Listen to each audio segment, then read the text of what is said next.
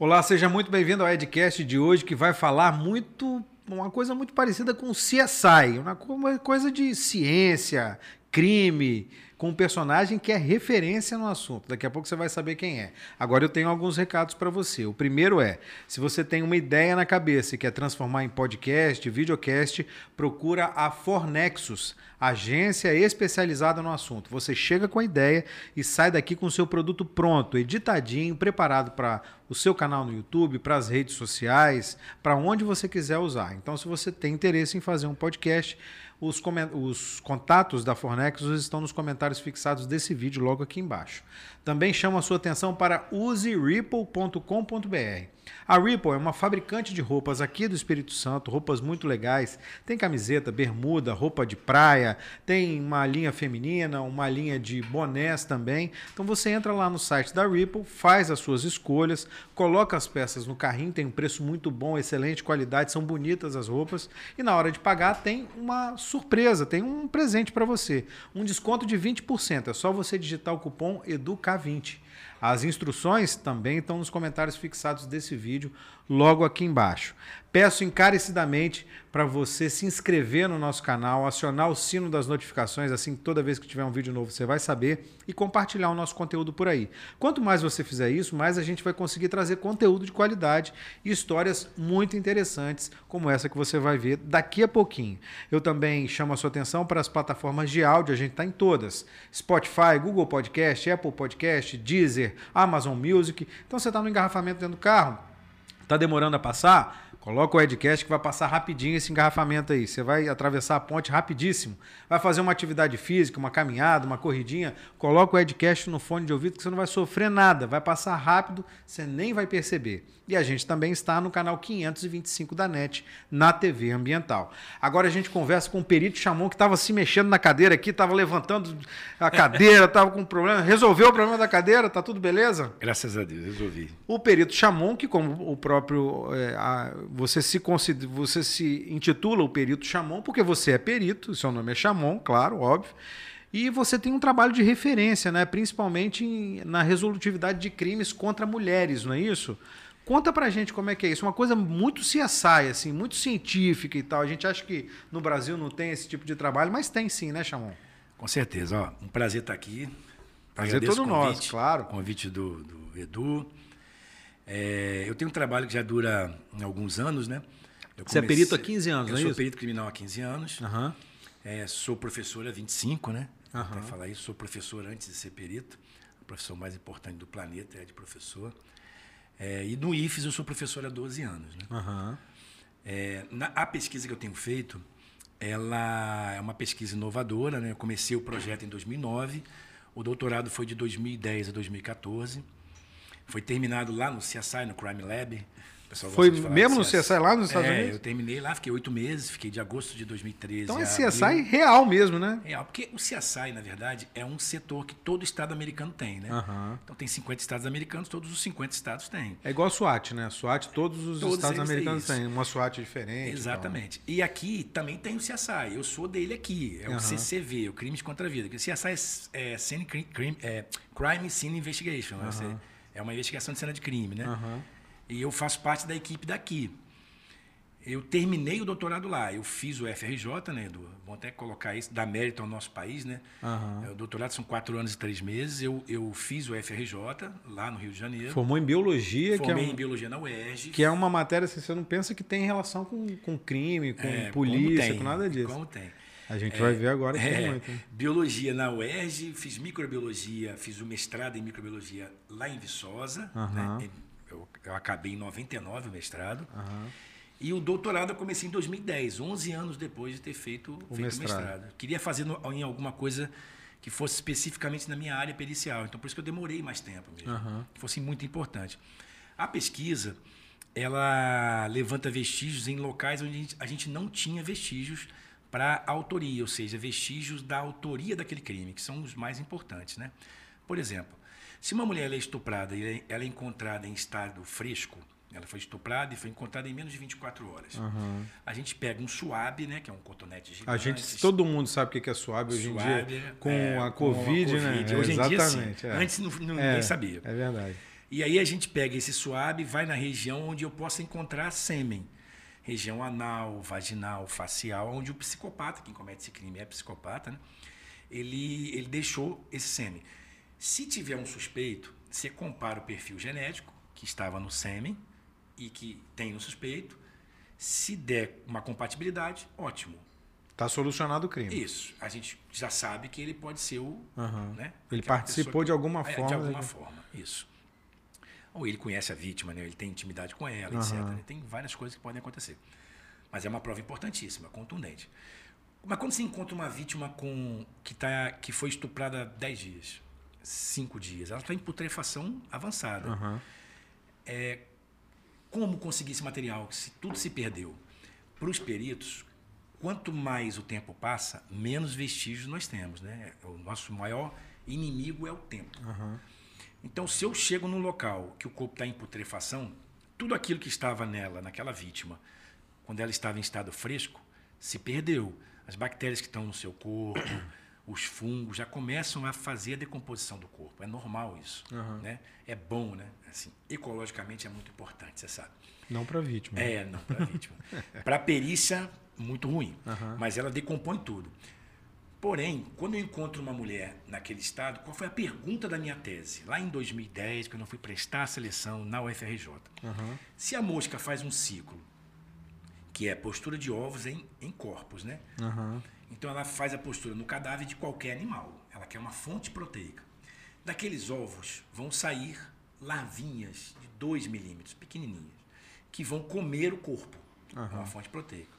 Inclusive, essa é uma forma de você precisar o tempo que ela está morta, eu né? vou falar depois, ótimo. Uhum. Ainda bem que você sabe, que é ótimo. Legal. É o melhor tempo de morte do planeta, né? Inseto que dá, é muito eficiente. Uhum. Eu uso isso aqui em laudo, né?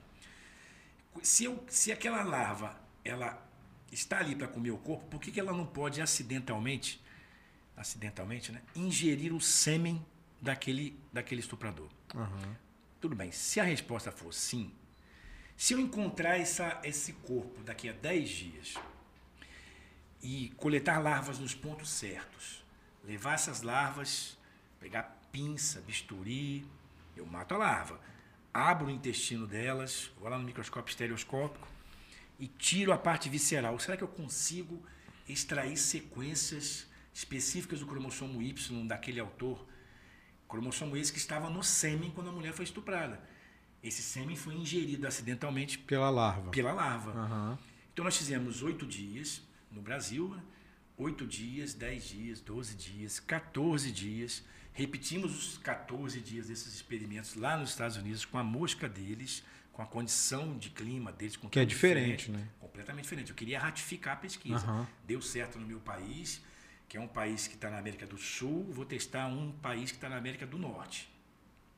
Fizemos até 14 dias e deu certo. Até 14 até dias 14 você dias, consegue descobrir. Estamos conseguindo na prática também. Já está funcionando. Estamos isso. conseguindo. Não, não consegui ainda no meu estado, infelizmente. Né, não, por felizmente, porque não teve. Não teve, um monte de casos. Teve? Eu, eu, não consegui porque eu estou no meu estado. Essa, essa, o que, que significa isso? essa, essas palestras que eu tenho dado, uhum. foram 59 agora em quatro meses, né? É, em 18 municípios, eu estou contando isso, né? Porque eu, eu, eu, eu, sou bem subutilizado aqui no Espírito Santo, né? A perícia aqui, ela é ela é bem sucateada, ela, ela, não, ela não, não, não, não se respeitou uma lei federal há 13 anos, de 2009, né, que diz que a perícia tem que ser autônoma. Nos outros estados é assim, que o capixaba não sabe como é que é. Eu estou informando as pessoas, né? Uhum. Como é que é fora do Brasil. Essa palestra eu dei em 12 estados diferentes, fora o meu estado. Essas 59 palestras foram só aqui. Mas eu dei 12 em palestras em 12 estados diferentes. Falando sobre E a realidade é outra. A perícia lá não está dentro da Polícia Civil. Ela está fora da polícia Você acha civil. que tem que estar fora da polícia Eu civil? acho que eu tenho certeza. Perícia tem que ser autônoma, tem que ser isenta. Eu não posso, eu sou o, o policial técnico da polícia técnica, eu materializo prova. O único órgão que materializa a prova no Brasil e no planeta é a perícia. E ela está ligada ao órgão investigador, ao órgão que está investigando alguém que ele acha que é suspeito, que ele acha que matou.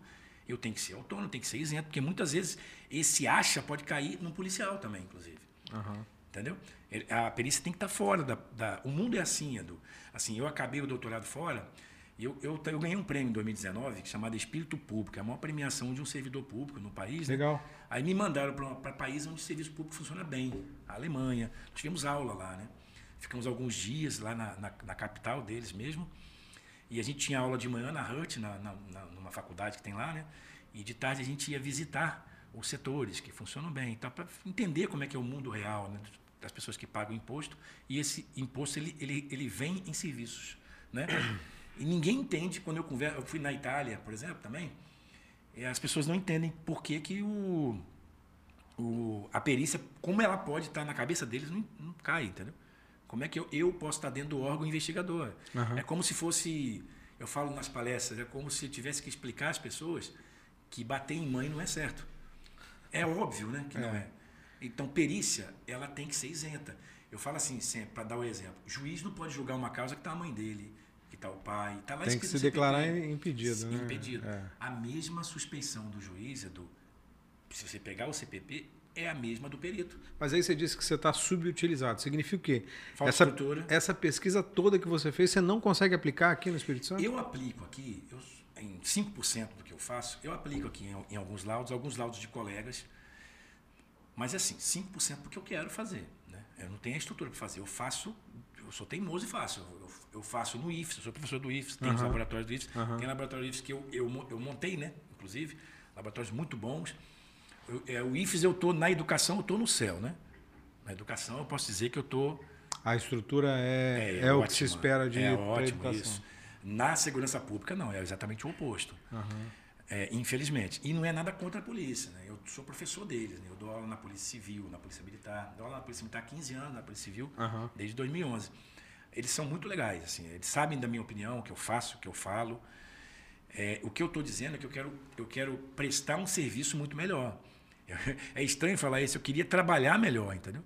E aí, para isso, eu tenho que ter uma estrutura que seja condizente com o que eu faço. Uhum. Eu e vários peritos, né? Eu estou falando de mim, que eu sou subutilizado, mas vários peritos são. Entendeu? Essa, esse fato da gente ser, da gente estar tá numa, numa condição tão ruim, né? É, isso, isso reflete no final, lá na ponta do processo penal. O meu laudo, Edu, ele não fica parado no meio do processo, ele vai até o tribunal do júri, por exemplo. O laudo dos peritos, dos outros peritos também. Ninguém pega um laudo e descarta ele. Nossa peça não é descartável, entendeu?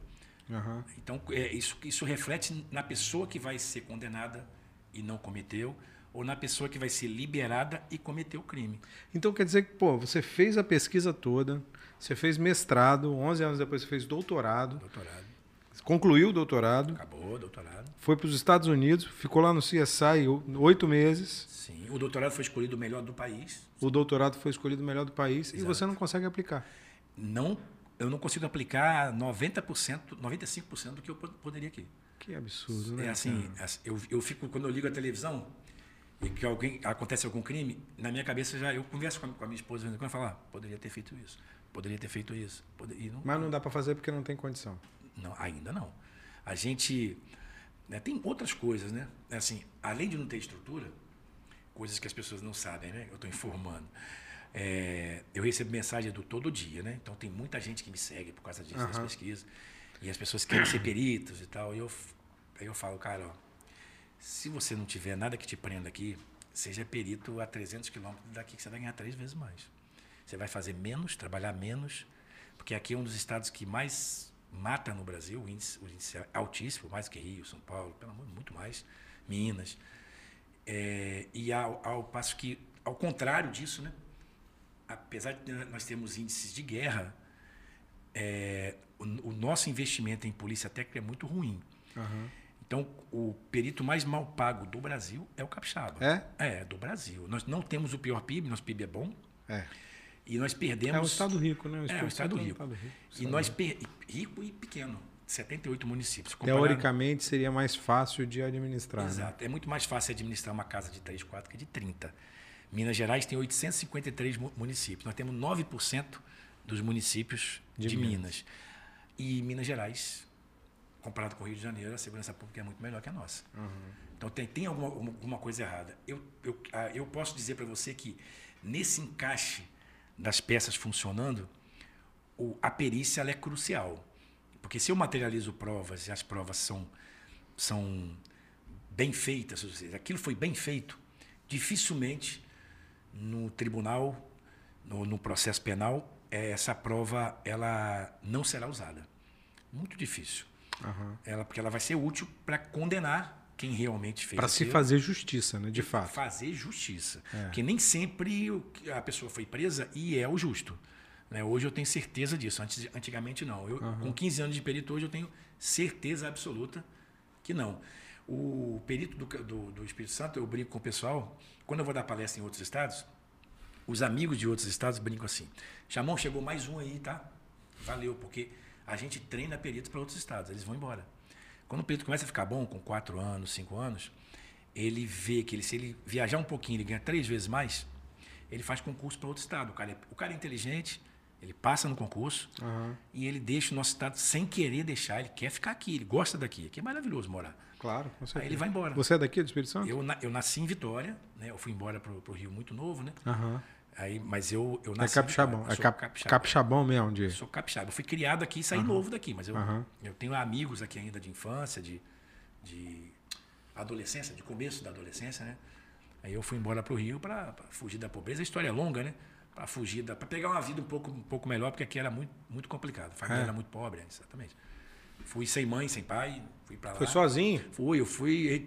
Na minha época, o fuzileiro, eu fui fuzileiro, né? Edu? Ah, Eu- tá. Eu, gosto de mostrar para todo mundo, eu tenho tatuagem de fuzileiro, que quem tem essa aqui é, né? E eu fui cinco anos lá. Fuzileiro naval. Fuzileiro Você naval. começou aqui na. na Não, aqui não tem não. Aqui é, é, é Escola de aprendiz de bola. marinha. Aprendiz de marinha. Aqui eu, inclusive, Mas tem, tem, palestra aqui mas também. tem 38 BI aqui, que é muito Tem, melhor mas- do que os fuzileiros. Não, não é Muito não. Não é melhor. não, não é não. Infinitamente melhor. Não tem condição. É claro que é. Tem. O, o, Com o, certeza absoluta. o pé preto não é não. É, sabe, pé preto? É, Pé de poeira? É muito melhor. pé- Você foi pé preto? Claro, né? pô. Sabia disso, eu sabia. Eu brinco com isso. Eu Eu sei servi disso. aqui, eu, eu fiz NPR aqui, fui, fui oficial temporário aqui. É, inclusive tem um amigo nosso que até, até te mandou um abraço, o, o Macário. Macário, Denilton é, exatamente. Do IFES. Foi acho que uma, uma ou duas turmas depois. Isso, ele falou. mim, é. Ele falou, ah, eu conheço o Edu e tal, ele gosta muito de você. E aí ele falou, é, ele, ele- eu fui duas turmas, ele até colocou É. no grupo, né, Eliana? Ele colocou duas, duas turmas. É, isso mesmo, acho que uma ou duas turmas depois. Ele ralou um pouquinho lá. É, ele ralou um pouquinho. É. Aí, ele- ó, ele Mas então, um abraço, ele legal. é professor do IFES, Legal. Legal. pequeno, né? A gente Muito é amigo. pequeno, é. Vitória, pequena pra caramba, grande Tudo é Vitória pequeno. pequena. Fez alguma coisa ruim ou coisa É, boa, É, exatamente. é, Ruim aparece mais rápido. mais né? rápido, muito É. mais. Mas, en- enfim, sem a menor sombra de dúvida, o pé preto é muito melhor, né? É, muito mais mas- operacional. mas Mas é- aí você, você acabou indo pro, pro Rio. Chegando lá, você foi, você foi para ser fuzileiro? É Eu isso? fui para o Rio de Janeiro. Aqui a história é muito longa, né? Eu saí daqui Aham. é, no começo do ano de 87, então 17 anos ainda, né? Aham. E eu fiz a- o concurso para fuzileiro, entrei, porque na, na época você podia entrar de 17 a 24 anos. Hoje é de 18 a 23. Eu sei porque eu dou aula na, na PM eu encontro ex-fuzileiros lá. Aham. Eles saíram do fuzileiro e são meus alunos na PM. Legal. Agora é de 18 a 23. Só se mudou de novo, né? E eu fiquei lá cinco anos porque eu tinha. Era um lugar que, assim, eu não queria. eh, Não era um sonho ser fuzileiro. Não posso dizer mentira, né? Mas era, foi um lugar que eu. Que eu que Te foi acolheu. muito importante para mim. Foi muito importante. E lá eu tinha casa, eu tinha comida, porque a, a vida em Vitória era muito difícil. Você é filho único? Não, eu tenho duas, duas irmãs, uma mais velha que eu, uma mais nova que eu. Mas lá eu tinha casa, tinha comida, tinha farda, o camuflado, Aham. camuflado, diferente, É. né? Aquele, aquele coturno marrom e tal, você sabe, É. é complicado. E aí, Você viu que Ele- mudou agora o coturno, né? Mudou agora. É, tem uma Mas não parte- tem mais pé preto, não. é, agora Mudou, é, um- agora é bege, né? É bege, é. É. não sei porquê. Mudou Mas muita coisa. mudou. Ficou diferente. Ficou diferente. Mas ele, mas lá também tinha essa rixa lá no Rio de Janeiro. né? Quando a gente Mas não tem rixa, não. Mas é uma rixa Não, são boa, categorias saudável. diferentes. O pé preto tá aqui, É, o fuzileiro tá aqui, fuzileiro tá pô. embaixo, é. né? Por isso que o fuzileiro é chamado de tropa elite. né? Por isso. Ai, ai, ai. Aí você foi. Foi militar, eu não sabia, né? Interessante. Cinco anos, né? Eu fui cinco anos. Cinco Quatro anos. e dez meses, para ficar mais exato. Aham, aí depois você saiu. Saí, eu saí para fazer estágios, né? Aí eu, fa- eu fiz. Eu falo com os meus, meus alunos que eu não sabia que, era, que eu tinha feito tanto estágio, até comparar com as pessoas, né? Aham. Eu fiz duas mil e alguma coisa de hora de estágio. Né? Eu comecei a fazer estágio no segundo período. Estágio no Rio, sempre tem uma vaga. Mas aí você entrou, na, você entrou na faculdade nesse período, é isso? UERJ, de biologia, né? Biologia na UERJ. Uhum. Aí eu, eu fazia faculdade e, e tirava era... os plantões lá uhum. do fuzileiro. Tá. Na época, eu fazia o, o, os, eu saí, eu tinha que sair para fazer estágio, eu tinha que escolher. Para ganhar muito menos fazendo estágio, mas muito menos mesmo, menos da metade. Mas assim, valeu muito a pena. Porque eu fiz estágio no Hospital Universitário Pedro Ernesto, fiz estágio no Labicom do, do Imetro, uhum. muito legal, em microbiologia, que foi fazer o mestrado por isso. Uhum. Fiz estágio no Vital Brasil, com serpentes, até hoje eu sou eu queria é ter um serpentário. Referência, que é referência. Referência. Eu queria até ter, ter, um serpentário, era um sonho, né? de repente, quando eu ficar mais velho. Coisa de maluco, cara. Ficar ah, criando é cobra legal. em casa. É um bicho que não dá trabalho, come 10% dos homeotérmicos. não dá trabalho. Se ele não fugir, dá. ele dá um trabalho danado dentro foge, de casa. Mas não foge, não. E ele, ele, ele não dá trabalho, come pouco, porque os especilotérmicos comem pouco, né? Os animais que eles chamam de sangue frio, né? Uhum. Então o metabolismo deles é mais, ba mais baixo para você manter. Demora a, a precisar comer de novo. É, né? muita coisa que você come você come para quebrar as moléculas. Eu vou querer dar aula disso aqui não, você que é enjoado, tem gente que não gosta. Eu adoro essa parte. Mas você quebra para gerar o calor que você precisa. Uhum. Você é homeotérmico. O psilotérmico não tem esse problema não. Ele está lá, diminui a temperatura, ele diminui. Aumenta, ele aumenta. Se ele estiver na água e esfriar demais, ele vai para o sol da pedra. Se esquentar demais, ele vai para a água. Ele se regula. Uhum. Então ele gasta menos energia. Então, queria montar um serpentário. Eu fiz o estágio com eles também. Uhum. E depois eu fui fazer o mestrado em Minas. Eu trabalhei um tempo lá no Rio, né? Eu dei aula um tempinho. Legal. Dei um pouco tempo, um, dois anos, e fui para Minas Gerais. Aula para ensino médio, para ensino, ensino médio, aula, eu fui para... Eu, eu, lembro que eu, eu, eu, eu, presenciei um... Eu andava de moto, sempre andei de moto, né? Lá no Rio, muito andei. Fiquei dez anos lá, fiquei nove anos de moto. É, eu lembro que eu, eu flagrei um, um assalto a carro forte a flagrei mesmo, assim, porque eu fui passando pela, pela Washington Luiz, eu estava dando aula em Caxias, uhum. aí eu parei no meio do trânsito e os caras estavam fazendo um assalto naquele, mas parecia filme, né? Era um, era um, era um caminhão com dois carros fortes, cara com fuzil e tal, e todo mundo assistindo, né? De longe lá. São as coisas que só se você morar no Rio você tem essa. Você te proporciona isso, né? Horrível. E, e, e eu dei aula em Parada de Lucas um tempinho, pouco tempo que era um lugar tranquilo também, Parada de Lucas, você sabe como é que é, né? Não preciso nem falar. E depois eu fui fazer o mestrado. Eu trabalhei num, num, laboratório lá no Rio, chamado Elion Povo, que é o maior laboratório do Rio de Janeiro. E depois eu fui fazer mestrado em Minas. Fiz a seleção na Federal lá em Viçosa, né? uhum. que é maravilhosa. Que é, todo mundo fala muito bem da, da muito de Viçosa. Está né? entre as cinco melhores do Brasil. Eu, eu falo com o pessoal que eu tenho é. orgulho de de ser filho de uma costureira, né? Como eu tenho uma tatuagem da minha mãe, sempre mostro, né? Da máquina de costura. Uhum. Eu sou filho de uma costureira de família muito pobre, mas eu estudei nas melhores universidades desse país, entendeu? Assim, eu tenho o, ED, o FRJ, Viçosa. É, Federal de Viçosa, se você pegar, são as melhores do, do país, assim. O FRJ e, o, e, e Federal de Viçosa, então, top 5, assim. Então, entre as cinco, uhum. as cinco melhores do Brasil. Né? Em pesquisa, em, em tudo, né? em ensino. E ainda consegui terminar lá fora, que nem fazia parte do projeto, né, Edu? Não fazia? Como é que foi? Como é que você foi lá para fora? Então, Deus escreve certo por linhas tortas, né? Mesmo sem ser religioso. Eu fui dar uma palestra no CSI Rio 2012, participei de um evento lá, né? CSI Rio 2012. Uhum. E, e o perito Jeffrey Johnson, ele estava presente, que é o perito-chefe da onde eu fiquei, né? Uhum. Não conhecia ele.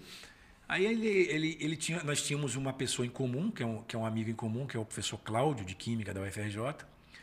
E o professor Cláudio foi, a gente conversou, conversando, ele, ele também chegou, a gente se apresentou e tal, estava ele, a esposa dele. E aí pintou essa oportunidade de terminar o experimento lá. Uhum. Ah, você quer fazer? A gente pode ver e tal. Eu respondi, claro, já tinha vendido um carro, né? Que você não sabe da história. Eu vendi um carro para fazer a. É, o mestrado? O, o, doutorado. O doutorado. O doutorado, para eu. Eu fui de 2010 a 2014. Em 2010, começo de 2010, eu vendi. No, desculpa, no final de 2010, eu vendi o carro. Por que, que você vendeu o Porque carro? Porque eu comprei 176 passagens. É, voos, né? Uhum. E Vitória Rio, Rio Vitória. Se você fizer a conta dos anos, aí você vai ver. Eram, eram, oito, eram oito voos por mês, né? Dois, dois. Tudo em dois. passagem aérea. Você gastou um carro de passagem aérea? Eu gastei um carro de passagem aérea. Eu gastei, eu não, eu não gastei um carro, eu gastei um carro para esse período de estadia e passagem aérea. Porque eu fiquei 15 meses sem salário. Você não sabe da história. Né? Conta, conta pra gente. 15 pô. meses sem salário. Por que, que você ficou 15 meses sem salário? Porque a Polícia Civil, ela não me recebeu na época, né? Ela não entendeu a importância do projeto. Eu levei o projeto. Você imagina uma coisa, Edu. Você é dono de uma empresa. Faz esse raciocínio. Você é dono de uma empresa. E aí um funcionário seu, que seria eu no caso, perde o tempo dele durante nove meses, é uma gestação. Eu fiquei nove meses. Faz um projeto para melhorar a prestação de serviço da sua empresa. Aham. Eu, eu fiz esse projeto indo para Paraíba, fui para São Paulo, fazendo cursos para entender o que eu queria fazer e virar um projeto. Quando esse projeto está pronto, esse funcionário che- seu chega para você e fala assim: Olha, estou indo lá para o Rio de Janeiro, vou prestar esse doutorado aqui e dependendo como for, o resultado deve ser muito interessante para aplicar na sua empresa. Você não quer me dar um apoio para fazer isso? Assim, você não teve custo nenhum para fazer o projeto. Eu fiz o projeto todo, você não teve. Aí você vai. Eu, se eu sou o empresário, eu apoio, claro, óbvio. Mas nem recebido eu era. Né? O chefe de polícia da época, que eu não posso falar o nome, porque ele está na ativa ainda, né? Estou escrevendo um livrinho aos pouquinhos. Quando eu aposentar, eu vou colocar isso aí no ventilador, mas é mais para frente. Aham. Tem muitas coisas nesse livro. Eu fiquei. Tentei várias vezes para conversar com ele. A secretária ficava sem graça, inclusive, ela já aposentou, gente boa. E aí eu desisti. O que, que eu fiz? Mas aí você não tinha nenhuma relação com a Polícia Civil. Tinha, total. Você- Eu era perito. Você era perito, Perito, concursado da polícia. Concursado já, estável. Aham. Estável. Já estava estável já. Já estava com quatro anos de perito. Três, quatro anos de perito. Quando eu fiz esse projeto. Aham. Estabilidade com três anos. Aí eu, eu, eu- o que, que eu fiz? Eu fui prestar a seleção para o UFRJ, como qualquer pessoa. Aham. Cheguei lá, tinha uma banca, eu fui defender o projeto, que é uma etapa, né? Você tem as provas, não tem? Prova de Isso, inglês, prova- isso, você tem as isso. provas que você vai fazer lá na seleção. E eu fui, uma da- das etapas era a defesa do projeto. Aí eu cheguei na frente de uma banca de gente que eu não conhecia, todo mundo pós-doc, pós-PHD, fera na área. Eu defendi meu projeto. Eles já tinham lido, né? Eles leem antes. Resultado, me ligaram uma semana depois, me dando os parabéns, que foi o único projeto até então que ganhou nota máxima da, da banca. Todo Legal. mundo deu 10 na banca. Eu fui lá para tirar 7, Edu. Que é o mínimo para passar. começar Eu queria entrar no, no negócio para fazer o, o doutorado, um doutorado legal assim na, na área. doutorado, né? Mestrado não, doutorado. Eu queria fazer um negócio na área específica. Beleza. Ó, parabéns. O, o doutorado ganhou menção honrosa lá. Depois que ele acabou, ele ganhou como melhor do país. E eu não fui recebido pela, pelo órgão que recebeu o serviço dele. Adivinha de que, que eu dou aula na Polícia Civil, Edu? Disso. Ou seja, eu não tive apoio nenhum. 15 meses sem salário. Aí na entrevista que eu dei para a CBN, Aham. é, foi a primeira entrevista, foi em julho. Depois que você terminou o doutorado. Não. Quando começaram a sair os resultados. Ah, tá. Que aí, filho Quando feio, começou a dar certo. dá certo. Quando começou a ficar bonito. Começou a dar certo. Eu estava vendendo almoço para comprar a janta. Aí, de repente, o troço começou a dar certo. Foi exatamente isso. Lembra do filme do Bop? Aham. Parecido. É impressionante como é que é parecido. Uma hora eu te conto em off. Não, mas tem que contar em on, pô. É, não posso contar em on tudo, não. É muito interessante, assim, a, É por isso que tem que contar em como, on. como o serviço público precisa melhorar. As Aham. pessoas precisam pensar mais em oferecer serviço de qualidade e não se oferecer o serviço de qualidade. Eu não tenho que pensar no meu umbigo se eu sou servidor público. Claro. Eu tenho que pensar antes em prestar um bom serviço, né? É, eu dei a primeira entrevista. A primeira entrevista foi para o UFRJ, né? Começou, saiu o resultado, ganhei menção honrosa. Aí eu fui dar uma palestra, no, foi a primeira palestra desse negócio em 2011 no Congresso Internacional, lá no Rio Grande do Sul, Aham. em Gra- Gramado, Congresso de Perícia Criminal, inclusive. E os resultados saíram, todo mundo achou muito interessante. Aí esse negócio se espalhou pelo país, essa, esse negócio, entre os peritos. E aí a CBN soube e me chamou para dar uma você. entrevista. Aham. A entrevista era com o Fábio Botassinho, posso até falar o nome. Claro, tá na, na Record E News com a agora. Fernanda Queiroz. Tá lá ainda na CBN. Exato, que fizeram uma entrevista legal e ao vivo. A entrevista ia durar 10 minutos, a priori. Durou 34 minutos. Eu ainda tenho ela. É, 34 minutos e meio ela demorou. Nos dois últimos minutos, pergunta, as perguntas eram ao vivo, alguém perguntou é, como é que estava o Espírito Santo. Isso lá em 2010, em 2011. Hein? Aham. Eu estava sem salário, foi julho de 2011. Aí eu falei a verdade. 11 anos atrás. É, eu falei a verdade, ó. Falta muita coisa, a estrutura é muito ruim dos peritos. Lá em 2011, eu já uhum. defendi essa, essa bandeira. Aí eu, aí eu fui chamado e, milagrosamente, eu recebi licença remunerada. A licença foi convertida em licença remunerada, colocaram no Diário Oficial pela grande importância do que eu estava fazendo para retorno ao serviço público. Botaram uhum. lá, no Diário Oficial. Só que o doutorado não ficou importante só depois de 15 meses, entendeu? Era ele, importante, ele é importante desde, desde, quando eu fiz o projeto. É, uhum. Mas aí, quando, como o filho feio já não era mais filho feio e eu, e eu comecei a dar entrevista. Começou a aparecer, né? Começou a dar impacto, é. Que aparecer foi impressionante como é que incrível o negócio como é que você comecei a ser chamado para dar palestras nesses 12 estados e tal. E eu ia, aí me chamaram para eu para que eu não falasse sobre isso e falasse só da minha pesquisa entendeu? E durante esse ano por exemplo eu estou falando dessas coisas. Nas palestras eu eu era né uhum. convidado a não falar sobre isso né por vários motivos então você entende o que eu estou falando, uhum. obviamente, né? você já é experiente nesse meio aí. É, tem pessoas que pensam que são donas do serviço público. O dono do serviço público é o povo, entendeu? É. A gente tem que prestar o serviço só, né? E, esse negócio aconteceu meio que escondido, mas foi um alento, né? Que eu estava com dificuldade mesmo.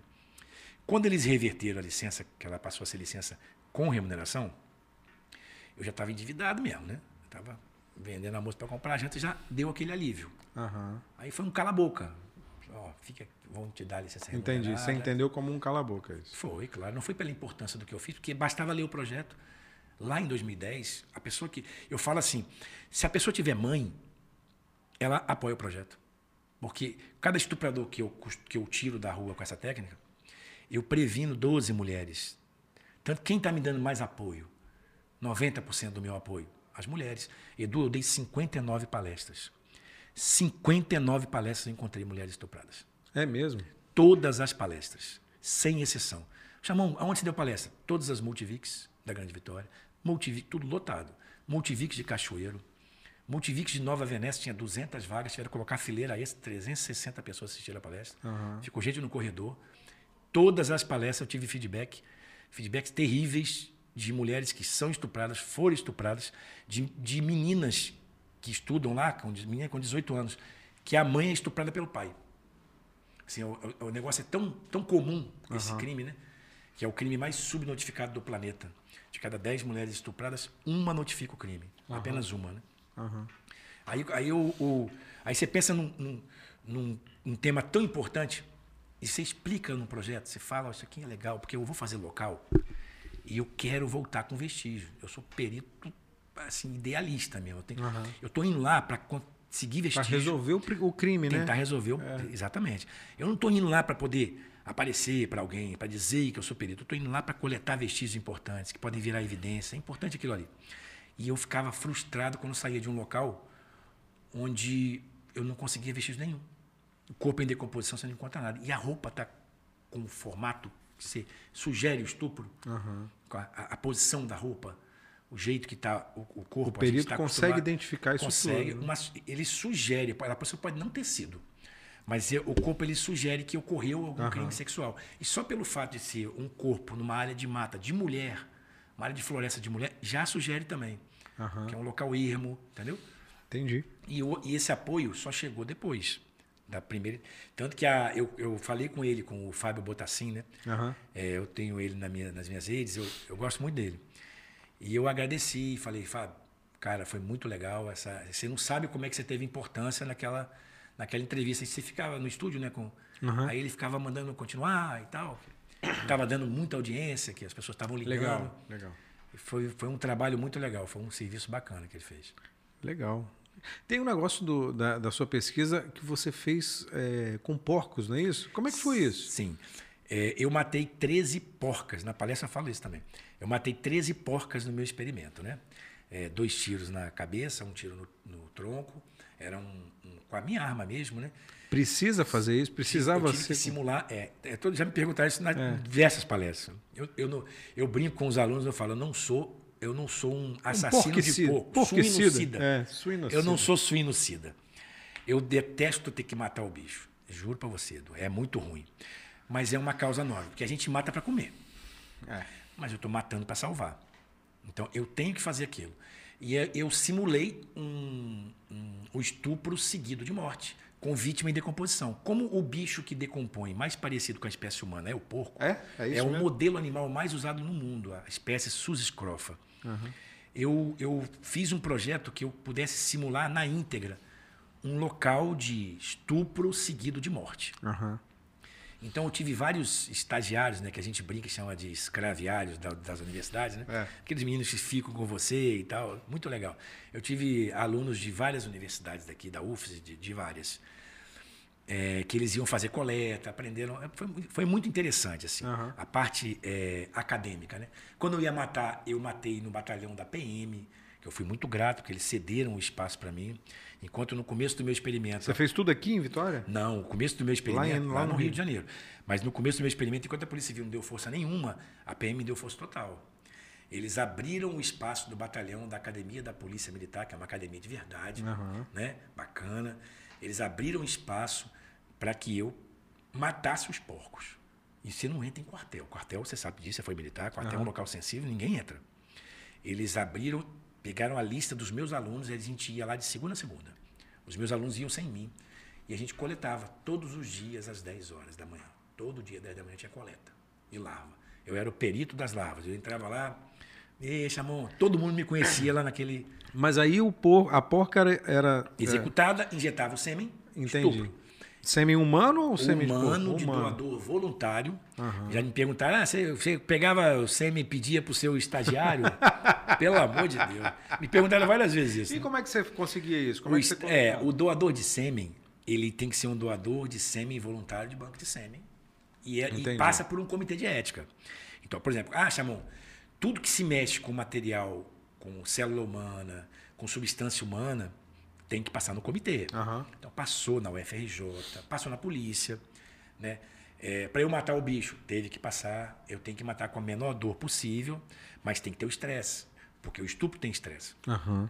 Uma vez me perguntaram, uma estava dando uma palestra que era, era tradução, né, simultânea. Aham. E aí eu, a, uma, eu acho que ela era japonesa ou chinesa, não me lembro, de um dos dois países. E aí ela perguntou isso. Por que, que o senhor não usou anestesia? Né? Eu, eu respondi, é, mas o pessoal riu pra caramba, todo mundo riu. Porque eu, eu falei assim, aqui no meu país, normalmente o estuprador não vai estuprar alguém com uma seringa na mão. É verdade. Ele causa estresse, ele, ele É, pânico. força, é, Exato. E eu exatamente. tinha que provocar uma situação real. Então o bicho estava no chão, tinha uma situação real que ele estava.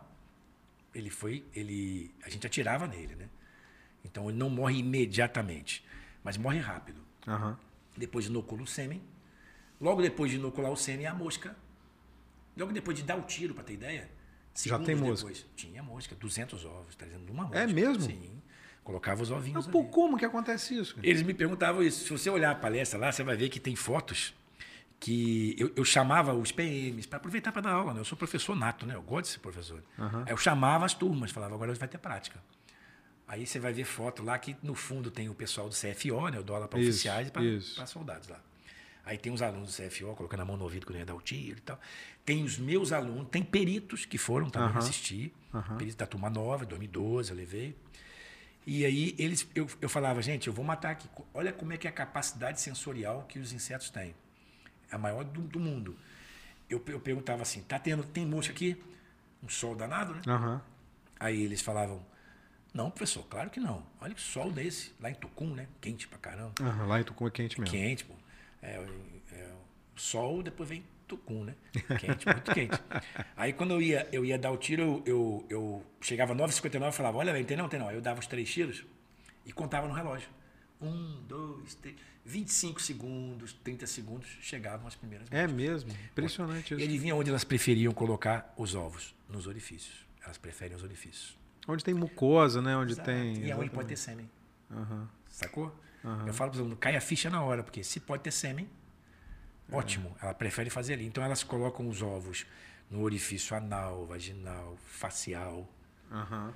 na onde eu dei o tiro, para facilitar a sobrevida da prole. Mesmo, mesmo com roupa, mesmo com a Mesmo vítima com com, roupa, com roupa. o porco não tinha roupa, né? É, o porco não tinha roupa, mas as vítimas que são estupradas ficam sem roupa. É. Ficam expostas. Aham. Ah, o que pode impedir a entrada de moscas, por exemplo, você pegar uma pessoa e envelopar. Aí sim, que não acontece nada. É. O camarada ele, ele tem a certeza que não vai acontecer nada, porque o Estado Porque não acontece. não No- acontece. normalmente não normalmente acontece. não acontece. E normalmente, Edu, o estuprador ele nunca é pego no primeiro crime. Onde o estuprador é pego, ele cometeu vários crimes. Então tem casos de estupradores que estupraram 30, 35. É Tem- praticamente um serial. Que é, é serial.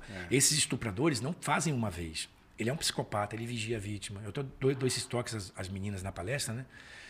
para não, não serem previsíveis, porque a maioria das vítimas de estupro fica, ficam vivas fisicamente. Né? Que elas- os especialistas dizem que no leito de morte ela lembra do estupro.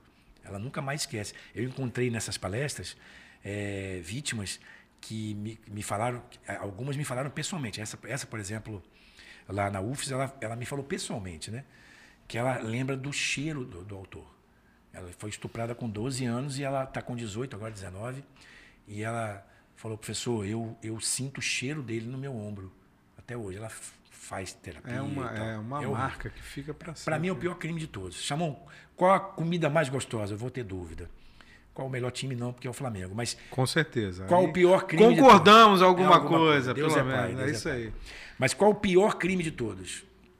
Estupro. Sem a menor sombra de dúvida. Pior do que homicídio, pior que qualquer coisa.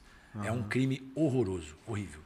Né? E, é- e ela, e elas, elas são vítimas em série. Assim. Quando você pega um estuprador, eles já estuprou muitas mulheres. Né? É, Quando é, o negócio é tão estra- estranho, né? que é, tem casos de estupradores que, quando eles são pegos, eles estupraram 90 mulheres. Que 80. isso? Você já, já pegou casos assim? Ah, eu vou te dar um exemplo. Teve um caso aqui em Vitória que, que envolveu uma pessoa que eu conheço, né? Ela é esposa de um, de um amigo, que quando o rosto dele apareceu no jornal, isso tem muitos anos. Eu nem fazia essa pesquisa ainda. Aham. É, 18 mulheres foram procurar a delegacia. No outro dia. Saiu na quarta-feira no jornal, na quinta, 18 mulheres. Esse cara estuprou umas 80, 90, porque esse crime é sub, sub, subnotificado. É igual uma- a, a gente tem o caso lá do médico de São Paulo, o Abdel Maci, que 150 e depois, tantos. é exatamente. As pessoas, o, o João de Deus, de depois Deus. que fez aí apareceu um monte de gente, né? É, os- o, o estupro é o crime mais subnotificado do mundo. É o que eu falei, que cada 10 mulheres estupradas, uma notifica. Nove ficam andando por aí. Por que, que toda palestra eu encontrei mulheres estupradas? Sabe quais são os motivos para as mulheres não dizerem que foram estupradas? Os principais motivos? Quais? É, elas, elas não têm apoio da família, não têm apoio dos amigos. O Estado não oferece a estrutura que tinha que ter, a gente sabe disso. Que estrutura que estrutura humanizada não é pintar sala de rosa, cara. Eu fico vendo aquilo, a população acha. Estrutura humanizada entra treinamento de, de pessoas, de profissionais, entra afastamento daquele local de atendimento de outros locais que são sensíveis. Então, eu estou atendendo uma mulher numa sala rosa, está passando preso atrás de mim. A porta abre e fecha. A pessoa tem que estar no local que é Houve discussão, houve o cara falando Exato. alto. Atender bem uma criança não é jogar um cubículo com uns brinquedinhos dentro. É que as pessoas não sabem como é que funciona fora daqui. Né? Ou seja, você, você paga imposto para ter o, o seu, o seu retorno daquele imposto. Certo? Todo mundo é assim. Isso é um retorno de imposto. Você trabalhar com vítimas que vão ficar traumatizadas a vida toda. Você tem que atenuar pelo menos isso. Né? Então, você vai atenuar, acabar aquilo nunca. Né? Quando, quando você pega o crime de estupro que tem uma subnotificação tão grande, você vai ver os motivos, um deles é esse. É a estrutura de atendimento dessa mulher. Os profissionais não são treinados para isso mesmo. Infelizmente, eu já vi isso na prática várias vezes, tá? como policial, como perito. Eu vi atendimentos que, que são absurdos, sabe? Não é porque o policial é ruim, não, é porque ele é mal treinado. E sabe qual é o, o, o fator principal? é a culpabilidade da vítima. Muitas vítimas se sentem culpadas. Teve palestra que eu dei, várias, tá? Que as vítimas entraram em contato comigo pelo Instagram, pelo WhatsApp, falando assim, al- algumas mandaram áudio, inclusive. Vítima que chorava, cara, falando assim, eu, eu me vi naquilo que o senhor falou. Eu me culpava. Ela se culpava do estupro. Porque as pessoas diziam que ela dava mole para fulano. Ela, eu Ela usava roupa não sei roupa, o quê. cara, rapaz, isso aí. É. Ah, roupa muito curta, mini saia, olha o Muito decote que ela usava. muito simpático. Exato. Aí, sabe o que eu falo com eles na palestra? Porque tem muito menino na palestra, muito homem na palestra. Eu tenho três filhos homens, né? E eu ensino isso para eles desde pequeno. Primeiro, respeitar a mãe, né? Pelo amor de Deus, né? Filho tem que respeitar a mãe. Claro. Óbvio, né? Não pode, de jeito nenhum, fazer alguma coisa contra ela. Mas uma outra coisa que eu falo com eles é o seguinte: uma mulher pode passar pelada perto de você, que o corpo continua sendo dela. Da onde que tiraram que uma mulher passar com biquíni, fio dental, o corpo é meu agora? É. Eu vou tomar conta daquela mulher. Eu não sei de onde tiraram isso. Alguém, porque tem, tem amigo, eu sou, eu jogo bola, né? Eu gosto de futebol, você sabe, você- não sei se você joga bola, eu, eu sou. Faz tempo que eu não bato eu, peladinha. então vamos lá no meu futebol.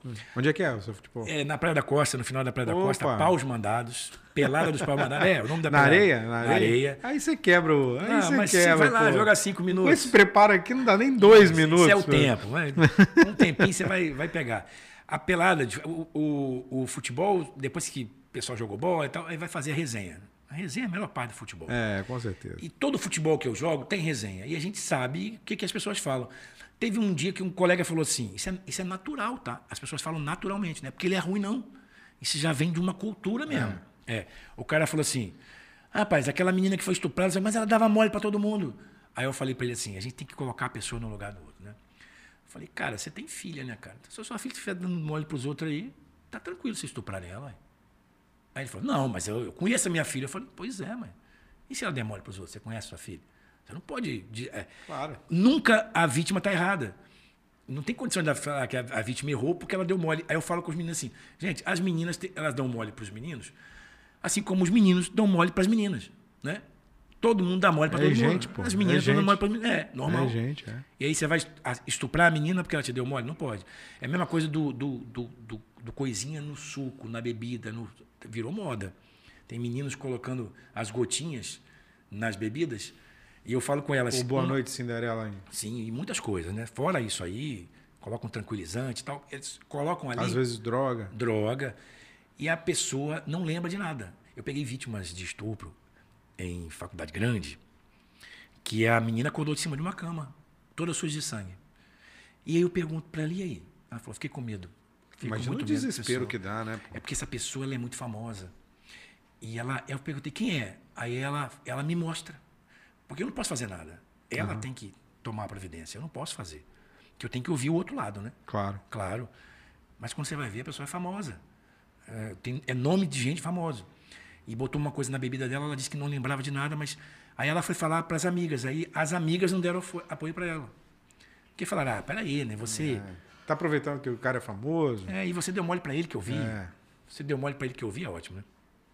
Você deu mole para ele, então pode ser estuprada. Né? Sinal verde para o estupro. Deu mole para ele que eu vi. Virou isso. E aí, esse, esse crime ele é, ele é muito mais comum do que eu pensava. Eu sabia que, era, que ele era comum, mas ele, era, ele é muito mais do que eu pensava. Muito mais grave do que eu pensava. Então, a culpabilidade, que eu falo com eles que é século XV, né? Você achar Da que a vítima, vítima é é. culpada é século XV, XVI. Você atentou o cara, você provocou e tal. e você pode estuprar. Pegar na força, jogar na cama. Um absurdo. Peguei várias assim. É aquela história de, ah, você tem cabelo vermelho, você é bruxa, vai pra, fu- vai pra fogueira. Exatamente. É século XIV. o cabelo ruivo também, né? Tem estado aí que cabelo ruivo é mulher da, da, da vida. É, Até não- hoje, né? Você não pode usar cabelo ruivo. É sério, eu fiquei sabendo disso. Mas aí agora você decidiu deixar a perícia de lado? Não, Pra ser candidato a deputado é estadual? o contrário. Eu tô entrando na guerra a favor da perícia. É exatamente o oposto. E a gente tentou tudo que tinha que tentar. Nós nos reunimos, eu e outros peritos, né? Nos reunimos com todos os as pessoas que a gente tinha, né, que reunir do governo, com deputados, com E a verdade, Edu, é que falta vontade política. Querer fazer isso é fácil, os outros estados fizeram. A lei federal existe não só para a gente, é para o Brasil inteiro. E não foi resolvido porque não houve vontade política. A, a minha luta, eu sempre repito isso mil vezes, ela não é uma luta de uma pessoa. É um aviso que eu sempre dou nas palestras. Não apoie a autonomia da perícia só quando precisar dela. Não espere precisar da perícia Para apoiar a autonomia. para apoiar a autonomia, que você vai entender o que eu estou falando. É uma luta de todos mesmo, entendeu? Então, eu estou entrando com projetos, com ideais, com, com qualificação. Como eu te disse, eu sou plenamente a favor que o político seja chamado, que ele seja convocado para as causas que ele tem. Então, eu, eu fui chamado, já fui chamado antes, nunca aceitei porque eu ia ser mais um, eu ia fazer, fazer o que todo mundo faz, não ia fazer diferença nenhuma. E hoje não, hoje eu sou professor há 25 anos, sou perito há 15 anos, eu tenho como fazer diferença nas minhas duas áreas. Né? Eu tenho projetos nas minhas duas áreas. Entendeu? Entendi, mas você nunca foi, nunca exerceu nenhum cargo político, né? Nunca exerci, nunca precisei de política, nunca dependi de política. Você nunca precisou de política, mas todo mundo precisa. Precisa do resultado dela. Eu nunca precisei do dinheiro direto dela. Ah, sim. É até bom falar isso. Uhum. A política interfere na vida de todo mundo. Exatamente, você falou certo. A política interfere na vida de todos. Eu nunca dependi de dinheiro de políticos. Nunca, eu nunca aceitei oferta de políticos que queriam usar os meus 25 anos de professor. Né? Então, eu fui chamado por muitos políticos. Sempre chamam os professores. Eu, tenho, eu devo ter algumas dezenas de milhares de ex-alunos. Eu tenho contato com muitos que eu fiz Instagram, não tinha antes. Então, eu dei várias palestras em outros estados sem ter Instagram. Eu não, eu, eu nunca tô, deu importância para isso. Nunca dei importância. Eu não tinha uma rede social para isso. Agora virou influenciador. Agora eu tô na rede social. Agora eu, virou eu, influência. eu peço para me seguir. Eu então falo, virou arroba, influência, pô. Virei. Agora, arroba Perito Chamon, me segue lá. Eu falo agora para as pessoas. Você não pode começar a colocar, postar mudando de roupa, é. mostrando looks, não sei o que e tal. É, não, é isso não. Mas eu tô, eu tô com causas muito interessantes, né? Que são para valorização da segurança pública, para autonomia da polícia. Porque uma pessoa que diz que é preocupada com segurança pública de verdade e tem o soldado mais mal pago do Brasil, não está preocupado com segurança pública.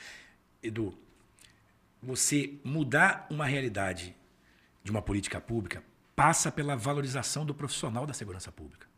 Nós temos os peritos criminais mais mal pagos do país e temos os soldados por hora trabalhada mais mal, mal pagos do, do país. Então, tem que passar pela valorização do profissional. E como é que você acha que você consegue mudar isso sendo deputado? Eu, no meu caso? É. Então, eu tenho uma equipe técnica, primeira coisa importante. Né? A equipe técnica para fazer os projetos e melhorar os que eu já tenho. Uhum. Outra coisa, na equipe eu vou ter PM, aonde eu tenho a melhor PM do país. Ele já está comigo, esse cara. Ele aposentou e está comigo. Ele é amigo há mais de 30 anos. E ele aposentou agora e na vem trabalhar Polícia com Militar. Você. Vem, ele está empolgado, ele achou o projeto muito legal. Eu tenho o PM mais operacional do Brasil, que é o do Rio de Janeiro. É outro amigo, amigo e irmão, que está na PM do Rio há muitos anos. E eu tenho um PM que foi escolhido pela tropa, né, que foi votado, eu fiz isso, botei nos meus grupos. Escolha uma pessoa idônea, tecnicamente muito boa, que pense na profissão. Então, Primeira coisa, eu tenho uma equipe técnica, tem peritos na minha equipe, tem professores, tem os PMs, eu tenho a assessoria de comunicação muito técnica, que é muito boa, excelente, você sabe disso. É verdade. Todo mundo foi escolhido a dedo, uhum. né? E, ou seja, os projetos que eu já tenho, eles podem ser feitos, é, é, eles podem ser melhorados com pessoas da área. Eu tenho que ouvir quem faz aquilo. Não adianta dizer que eu falo assim, a perícia tem que ser autônoma. Por quê? Edu, se você for trabalhar com um eletricista, você não vai chamar o pedreiro. Você vai chamar o especialista, porque ele vai comprar a quantidade certa de fio, ele vai fazer você economizar dinheiro. Quando você chama um arquiteto, ele faz uma planta pensando no sol da manhã, da tarde, porque ele é especialista, você não vai quebrar mais parede. No final, você economiza dinheiro. É dinheiro bem aplicado. Na, no serviço público, você tem, que, você tem que estar com os especialistas da, das áreas. Você tem que ouvir, por exemplo, o perito, qual a viatura que você tem que usar. Sua viatura precisa ter cofre. Rapaz, viatura de perito com cofre de preso, um cofre pesando 200 quilos, que fica gastando combustível, que você vai levando ele para poder passear. Porque eu não boto preso dentro de cofre. E a gente tinha que ter um laboratóriozinho dentro de cada viatura. Uhum. Você tem que ter uma viatura que vá para qualquer lugar. Você não pode ter uma viatura fraca. Seja, você gasta dinheiro à toa, ele quebra. Quando eu digo assim, o, me, o melhor investimento público é aquele com o menor custo possível e com o melhor resultado possível. Claro, com certeza. É o melhor, é, o melhor, é o que se faz em empresas. Eu vim, do, eu, vim, eu vim do particular, eu vim do mundo real, do privado lá fora, e eu sei como é que é. Eu, eu trabalho no público exatamente por isso que eu posso dar minha cara aqui. Eu nunca faltei aula, eu não falto plantão. Eu trabalho no público como eu trabalho no particular. Eu trabalhava no particular do mesmo jeito. Meus alunos estão me vendo aqui, vão falar isso. Quantas vezes estava chovendo, caindo temporal, o chamou, chegou, meu Deus. Eu estava lá, dando aula para eles. Para eu faltar uma aula, tinha que interditar a rua. Ah, me deu uma febre de 37,5. Eu, eu ia para aula. Tomava uma dipirona, como eu fazia no particular. Uma febrezinha de 37,5, uma coisinha branda, eu consigo ir, eu vou. Então, o serviço público ele tem que ter a mesma qualidade do serviço do particular. Para isso, eu tenho que ter especialistas na ponta falando para onde eu devo ir. Por isso que a equipe tem que ser técnica. Eu sempre defendi isso para eu votar. Quando eu falo assim, por que, que você. É, por que, que você pede o voto para alguém? Quando eu peço. Aí eu falo assim, me pesquisa. Faça pesquisa. Faça o que eu fazia antes. O, o candidato para eu votar, ele tinha que ser honesto, trabalhador e competente. Tinha que ter os três. Não podia ter dois, não. Sendo que um deles não tem meio termo. Honestidade é honestidade. Você não pode pegar dinheiro público e usar para bem, bem próprio. Pessoal. Pessoal. Não pode. Você tem que ter o seu salário, você vive com o seu salário, e o resto não.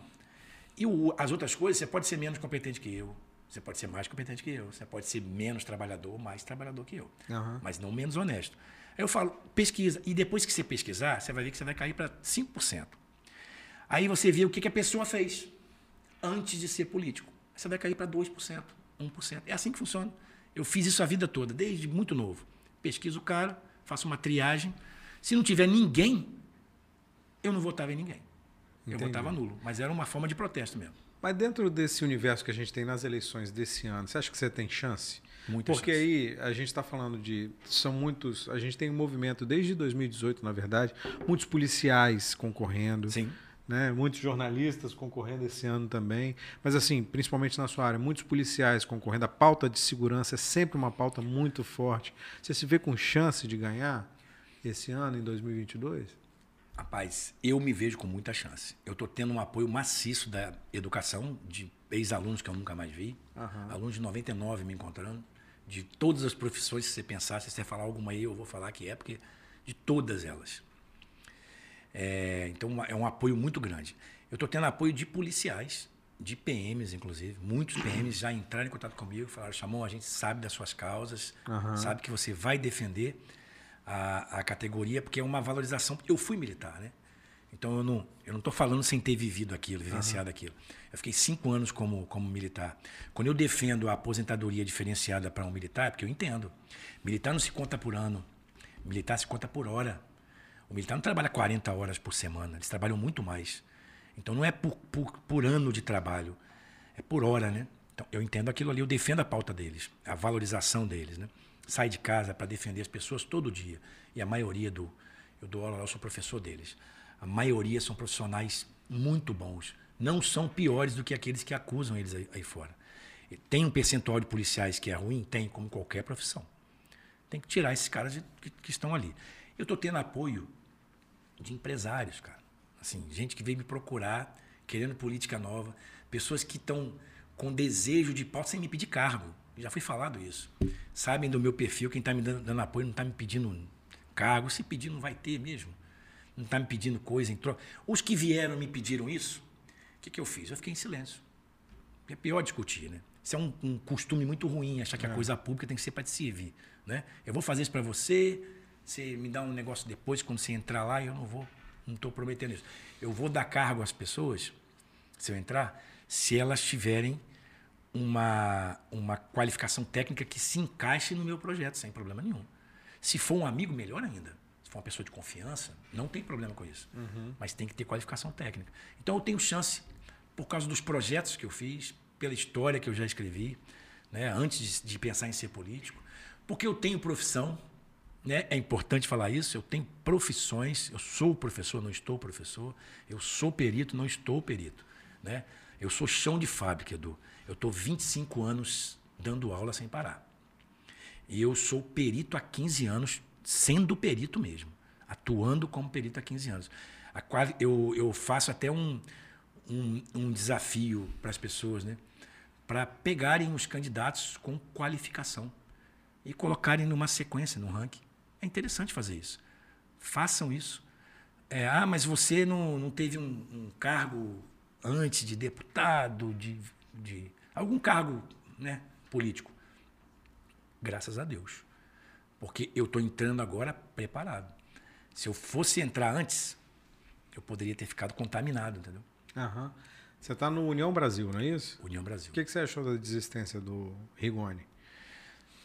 É, aquilo ali é um assunto estratégico, né? A desistência dele passou por vários aspectos, né? Tem coisas que eu não, não, não digo que eu não sei, claro. Mas eu, eu achei que aquilo ali foi uma decisão estratégica. Aham. As chances eram muito pequenas agora, nesse momento, né? Por causa de uma, de uma polarização que, a, que o Estado vive. Então, talvez ele não tivesse a chance. É, eu, eu acho que o, o momento contou muito. O meu, meu caso também. Eu só aceitei ser candidato agora porque o momento contou muito. Você votaria no Rigoni? Votaria. Ele saindo, agora você vota em quem? Nesse momento, É. eu estou estudando os candidatos ainda, sinceramente, né? Porque o, o Virou político. Já Não, está não. escorregando. Não, Virou não, político não tô, já. não, não tô. Não, não tô, eu tô, assim, eu tô estudando mesmo os, os casos, né? Eu tenho, eu Tem sei que tem você não candidatos- vota de jeito nenhum? Se tem algum que eu não voto de, De jeito nenhum. Eu não vou votar em candidato que seja extremista. Isso eu não vou. Dos extremos eu não vou votar. Por exemplo, é, tem partidos que eu que eu fui chamado, né? Eu fui chamado por nove partidos ao todo, né?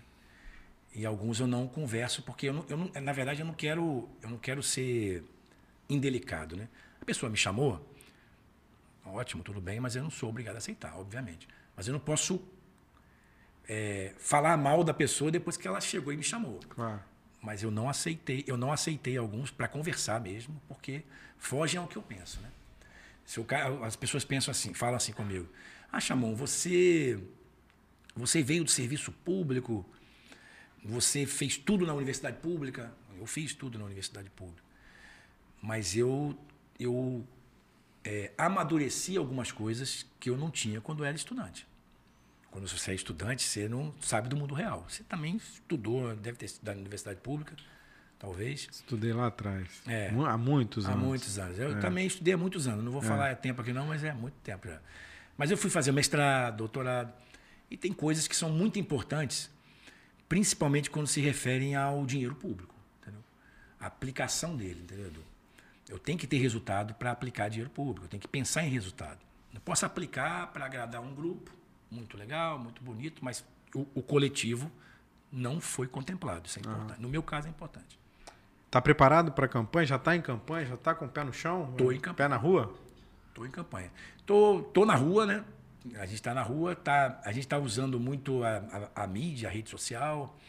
Estou conversando com as pessoas. Né? Aham.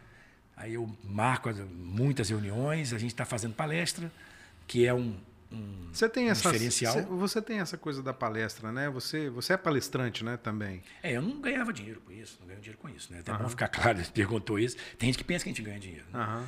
A palestra, o intuito da palestra sempre foi mostrar os resultados do que eu tenho feito. Então, alguém me convida para eu vou dar palestra em outro estado, Para falar dessa, desse, Sim, do, do claro. seu doutorado, do resultado do seu Sim, doutorado, sim. dessa, e essa divulgar a técnica. perícia, né? É, com divulgar certeza. a perícia. Porque, por exemplo, eu dei palestra em outros estados. A pessoa paga a passagem, paga a estadia, claro. Aham. né? Mas eu não recebo para dar palestra lá naquele estado. É o mínimo que pode fazer, é pagar a passagem para a pessoa. Né? Senão, não, porque tem gente que fala, ah, ele está recebendo a passagem. Mas, porra, não, você vai pagar para trabalhar.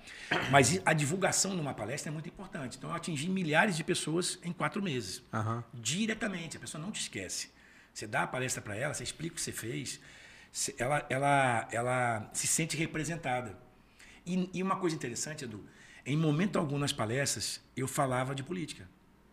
Eu falava, eu falava da palestra como eu fazia ano passado, ano atrasado. No final, quando alguém vem me perguntar, eu ia, abordava, respeitosamente. Porque se você fizer palestra política, vão 10 pessoas. Na minha palestra vão 300, cara. 250. Tem vaga para 100? Tem 110. Tinha vaga para 200. Sempre tá cheia? Sempre, vai Sempre mais cheia. gente? Das 59, por problema de divulgação, se eu não me engano, duas ficaram menos cheias. Aham. Das 59. As outras todas muito cheias. Tudo lotado. A- além da capacidade. A, a- a de Nova Venécia, agora da Multivig de Nova Venécia, foi impressionante. A, a coordenadora disse que eram 200 vagas. O coordenador, perdão. Que eram 200 vagas. Eles botaram várias fileiras extras. Passou uma lista e tinha 360 pessoas assistindo. Pô, que legal, hein? Se você olhar a foto, professor é ótimo é isso. ótimo. né? É lotado. Só é um ótimo. curso. Só, só um curso. Qual curso? Só o direito. Só curso de direito. Nesse, nessa palestra. Aham. Essa faculdade, ela é grande, a Multivix. É lá, gigante, a é é gigante. E o- os outros cursos não entraram. Já entraram em contato, já falaram comigo, mas não, eu não dei palestra para outros cursos. O corredor estava cheio de gente querendo entrar. Ou seja, se botasse Legal 500, isso, né? 500 entravam. É muito legal isso. É, ficou lotado, muito legal. Assistiu a palestra gente de, de outros órgãos, os professores assistiram as palestras. Legal. É, eu, falo, eu entro nesse, nesse meio da, da equidade para uma pessoa ela se defender, né? Aham. Porque não é o que acontece no Brasil, no, no Espírito Santo, em outros estados também. Nós não temos uma equidade entre acusação e defesa. É, eu, eu faço um desafio para as pessoas. A câmera está aqui, né? Tá aqui, ó. Qualquer Faço- uma que você quiser. Eu tá? faço um desafio de, se alguém puder, alguém viu um caso de uma pessoa tá no tribunal do júri como como ré, um réu lá no Aham. tribunal do júri, sem provas materiais que tivesse grana, dinheiro. A pessoa com dinheiro e com instrução, instrução básica, ela não senta no banco dos réus sem prova material. Toda vez que eu vejo, eu vejo pobre sem instrução. Mas aí, mas, mas isso é uma questão da defesa, não é? É, é porque o advogado, a pessoa que tem grana tem- defensor, é. é, exatamente. É só pensar o seguinte: você prender uma pessoa preventivamente, que seja, com base em prova testemunhal, é um absurdo. Os amigos que são da polícia que, que falam isso comigo, eu digo: e se fosse sua mãe? Eu- é isso não- uma coisa que não tem erro.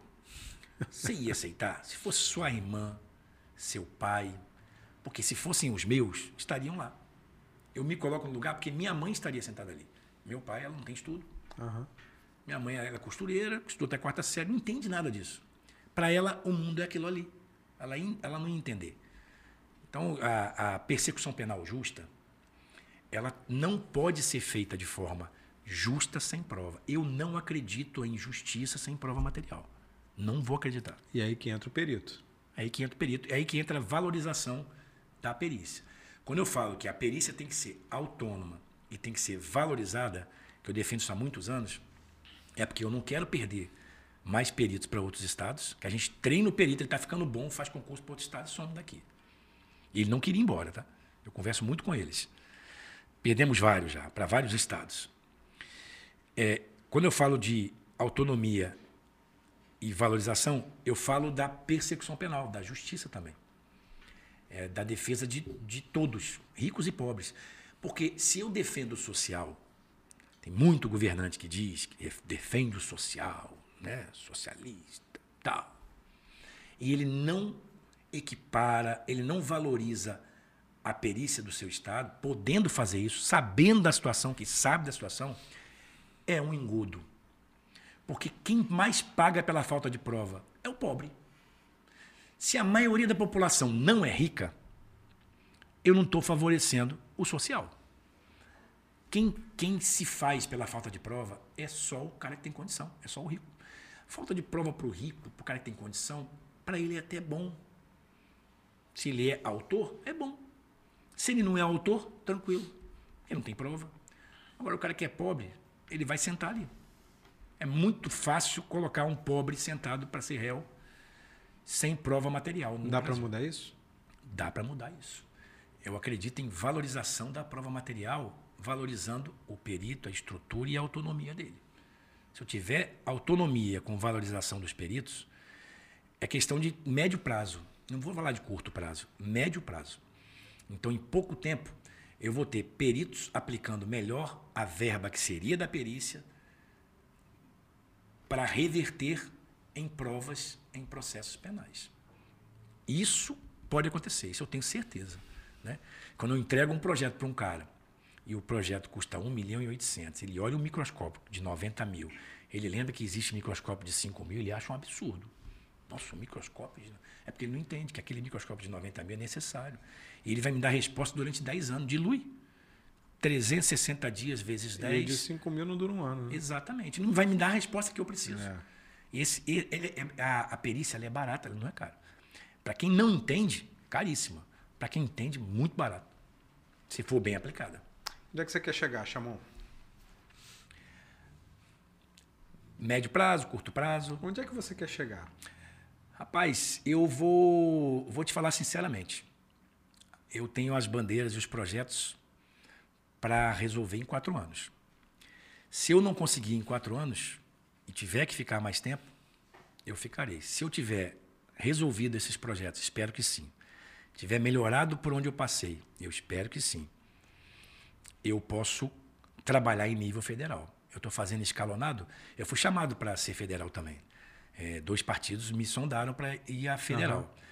É, eu não iria porque os meus projetos são para aplicar para o meu estado agora.